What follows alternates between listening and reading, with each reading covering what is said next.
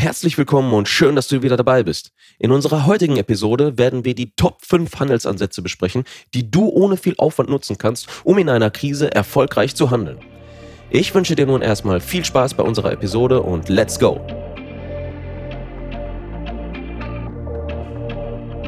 In der Welt der Börse geht es rau zu. Bullen kämpfen gegen Bären, Kurse sind unberechenbar und mittendrin bist du, der Anleger. Mit dem Wissen aus diesem Podcast behältst du die Kontrolle über dein Kapital, denn du wirst verstehen, wie du richtig investierst und Risiken als Chance begreifst. Der Kapitalmarkt-Navigator zeigt dir Wege, damit du die Richtung bestimmen kannst. Der erste Punkt ist, in sichere Häfen zu investieren. Was sind sichere Häfen? ich spreche hier natürlich nicht von irgendwelchen Booten oder Yachten. Die Rede ist hier von gewissen Anlageklassen. Da haben wir unter anderem Gold, also sprich Edelmetalle, darunter fallen natürlich auch noch Silber und Anleihen. Ja, diese beiden Anlageklassen bringen eine Menge Vorteile mit sich, die ich euch einmal kurz aufschlüsseln möchte. Gehen wir jetzt gerade mal vom Gold aus, ist es so, dass wir dort die Vorteile haben, dass es inflationssicher ist, dass wir keine großartigen volatilen Schwankungen haben. Also wir müssen uns nicht irgendwie morgen Sorgen machen, dass unsere Goldposition minus 50 Prozent an Wert verloren hat, da Gold über Jahrzehnte hinweg immer einen konstanten Kursverlauf hatte. Was man zu Gold auch noch sagen kann und kein Geheimnis ist, ist, dass es schon seit Jahrhunderten bewährt ist. Egal ob im alten Griechenland, ob es die Ägypter oder die alten Griechen waren. Jeder konnte Gold gegen Ware oder Dienstleistungen tauschen. Man hat was Festes in der Hand, was einen gewissen Wert repräsentiert und dementsprechend auch gewisse Sicherheit symbolisiert. Gold hat natürlich auch ein paar Nachteile, diese sind aber relativ überschaubar. Es gibt dort keine signifikanten Renditen, die man erwarten kann. Also man kann jetzt nicht erwarten, dass man jetzt heute eine Goldposition eröffnet und morgen schon 30% plus hat. Außer man hat gehebelte Positionen auf Gold gesetzt, durch zum Beispiel CFDs oder andere Derivate. Ein anderer Nachteil, den Gold mit sich bringt, ist, dass man es nicht immer physisch hat, wenn man es an der Börse kauft. Also der beste Weg ist unter anderem dementsprechend ein Teil seines Portfolios in festem Gold zu investieren, damit man auch was in der Hand hat. Das beruhigt einen persönlich und man hat Ruhe. Der zweite sichere Hafen, den ich gerade kurz erwähnt habe, sind die sogenannten Anleihen. Und diese bringen extrem viele Vorteile mit sich. Unter anderem eins, dass man eine sichere Verzinsung hat, die vom Emittenten festgelegt wird mit einer festen Auszahlung. Zusätzlich, dass man das komplett eingezahlte Kapital am Ende seiner Laufzeit wieder ausgezahlt bekommt und wieder dasselbe Spiel, keine großen volatilen Bewegungen. Die einzigen Nachteile, wo man hier bei den Anleihen darauf achten müsste, ist, dass diese halt schwanken bzw. abhängig sind vom jeweiligen Zinsniveau, das wir gerade haben. Steigen die Zinsen am Markt, fallen die Anleihenkurse, steigen die Anleihekurse, fallen die Zinsen ist immer das gegen, entgegengesetzte Spiel, das man bei Anleihen beachten muss. Und die Bonität des Anlegers, sprich die Kreditwürdigkeit, spielt dementsprechend auch eine sehr wichtige Rolle. Ein weiterer Punkt, den man bei Anleihen beachten sollte, ist, dass die Bonität eine ausschlaggebende Rolle spielt. Ist die Verzinsung extrem hoch, sollte man zweimal drauf schauen, ob der jeweilige Emittent kreditwürdig ist oder nicht und auch am Ende der Laufzeit in der Lage ist, das von dir oder dem Anleger eingezahlte Kapital auch zurückzuzahlen. Ja? Anleger, die einen extrem langen Zeithorizont mit sich bringen, also wir sprechen hier von 5, 10, 15 Jahren, für die ist einer der besten Möglichkeiten das Investment in Aktien. Denn die hier haben wir viele Vorteile, die sich auf einen Schlag repräsentieren. Wir haben eine schnelle Möglichkeit, das Ganze zu liquidieren. Wir haben Renditen, die möglich oberhalb des risikolosen Zinssatzes sind. Wir haben Dividendenzahlungen und eine Generierung von zusätzlichen Cashflow, der möglich ist eine große Auswahl an nahezu allen möglichen Branchen, die man sich vorstellen kann. Und dementsprechend auch die Möglichkeit, in einzelnen Unternehmen seine Stimme abzugeben und den jeweiligen Lauf mit zu beeinflussen.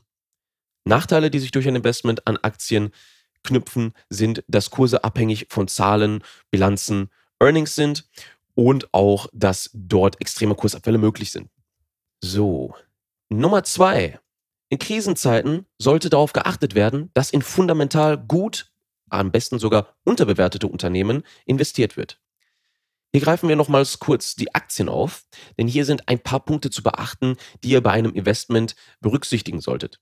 Ihr solltet schauen, wie die einzelnen Verhältniskennzahlen der Aktien sind. Sprich, wie ist das KGV, KBV, haben wir eine schwache Bilanz, entwickelt sich das Unternehmen sukzessive gut, seit Börsenemissionen haben wir dort irgendwelche Schwachstellen in der Bilanz, wie ist der Verschuldungsgrad, wie wird mit dem Cash gearbeitet, ganz wichtig, haben wir in der Krisenzeit ein gutes Polster, eine, eine gute Menge an überschüssigem Cash, ist das definitiv von Vorteil, da man dementsprechend die Operation innerhalb eines Unternehmens weiter fortführen kann. Ist dies aber wiederum nach der Krise immer noch der Fall und die Cash-Reserven sind hoch, das Unternehmen wächst nicht, stagniert, dann sollte man zweimal hinschauen. Ein guter Cashflow ist auch eines der wichtigsten Punkte, die man bei einem Unternehmen beachten sollte. Vor allem in Krisenzeiten ist es einem Unternehmen möglich, in einer Krise viel Kapital aus verschiedenen Quellen zu generieren. Unabhängig von der aktuellen Marktsituation ist dies ein definitiv gutes Zeichen für ein mögliches Investment. Nummer drei: Nach antizyklischen Werten Ausschau halten. Das bedeutet einfach gesagt, hier kann man gut auf Aktien setzen, die unabhängig von der Konjunktur gut performen. Das sind unter anderem defensive Aktien, die gute Gelegenheiten in rezessiven Lagen bieten, in denen man dementsprechend gut long investieren kann.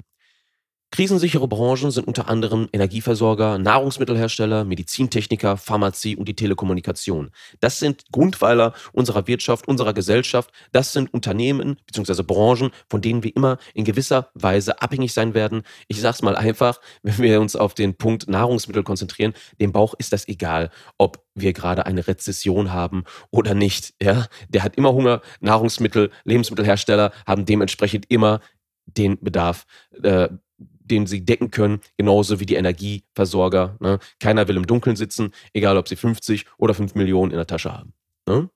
Am schlechtesten betroffen sind dementsprechend in einer Krise zyklische Aktien, die dementsprechend von der Konjunktur profitieren und auch Unternehmen, die eine relativ schlechte Wertentwicklung oder auch Bilanz aufweisen, also Wachstumsunternehmen, die relativ jung sind, viele Schulden machen, noch nicht in der Profit-Zone bzw. im Break-Even sind. Ne? Also spekulative Aktien, zyklische Aktien, hochverschuldete Unternehmen.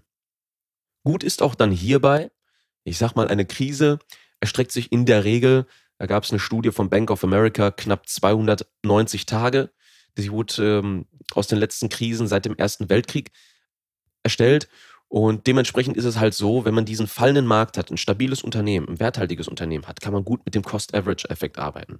Bedeutet einfach gesagt, dass man in den fallenden Märkten immer wieder zu einem festen Zeitpunkt mit einem festen Betrag eine gewisse Aktie nachkauft, um einen günstigen Durchschnittskurs zu kriegen und schnell in den Profit-Bereich zu kommen. Nummer vier: Risikomanagement und Hedging. Zyklische Aktien, wie gerade erwähnt, bieten sich in rezessiven Phasen extrem gut dafür an, um das Shorten bzw. das Leerverkaufen zu erlernen und zu praktizieren. Denn dort ist es möglich, unabhängig von der Marktlage oder Richtung Renditen zu erwirtschaften. Derivate wie zum Beispiel Optionen ermöglichen auch dementsprechend das aktuelle Depot zu hedgen oder auch dementsprechend gewisse Möglichkeiten zu nutzen. Wir haben es gesehen im Jahre 2022, als die Rohölpreise stiegen durch die Ukraine-Krise ist es so gewesen, dass Rohöl-Explorer extrem stark im Kurs gestiegen sind. Hat man sich diese Chance zu Nutzen gemacht und dementsprechend in Derivate wie Optionen investiert, hat man die Möglichkeit gehabt, mit einer überproportionalen Rendite durch ein gehebeltes Geschäft stark zu profitieren. Im nächsten Podcast werden wir genauer auf das Thema Optionen eingehen. Beim Leerverkaufen oder auch bei Optionen ist es wichtig, dass man die Laufzeit relativ kurz hält. Also man sollte sich dementsprechend vor jedem Trade genaue Gewinn- und Verlustmarken setzen. Man sollte sich gewisse Zonen einzeichnen und mit Indikatoren wie zum Beispiel dem Fibonacci genau definieren, welche Marken Relevanz haben für den Trade und welche nicht. Der fünfte Punkt. Cash ist definitiv wichtig, zu viel ist aber schlecht. Warum ist diese Aussage jetzt so zweischneidig? Zum einen ist Cash wichtig, damit man dementsprechend seinen privaten Haushalt auch noch führen kann, sein Unternehmen führen kann, aber auch Investments tätigen kann, damit man liquide ist, auf gut Deutsch. Auf der anderen Seite ist es schlecht, wenn man zu viel Cash auf der Seite hat, was nicht investiert ist, denn in Zeiten der Inflation wird das Geld immer wertloser und ihr habt keine Möglichkeit, es dementsprechend gewinnbringend anzulegen. Dementsprechend achtet immer darauf, dass ihr ein ausgeglichenes Cash-Verhältnis in eurem Portfolio habt. Ich hoffe, die fünf Handelsansätze haben euch gefallen. In der nächsten Episode werden wir uns genauer anschauen, was es mit dem Thema Option auf sich hat. Wir greifen den Punkt einmal auf, zeigen euch, welche Vorteile das Ganze hat und wie du es für dich nutzen kannst und wie du konstant Renditen erzielen kannst, egal ob der Markt seitwärts, aufwärts oder abwärts läuft. Falls dir diese Folge gefallen hat, teile sie gerne mit deinen Freunden und ich wünsche dir nun erstmal eine schöne Zeit. Bis zum nächsten Mal, euer Dries.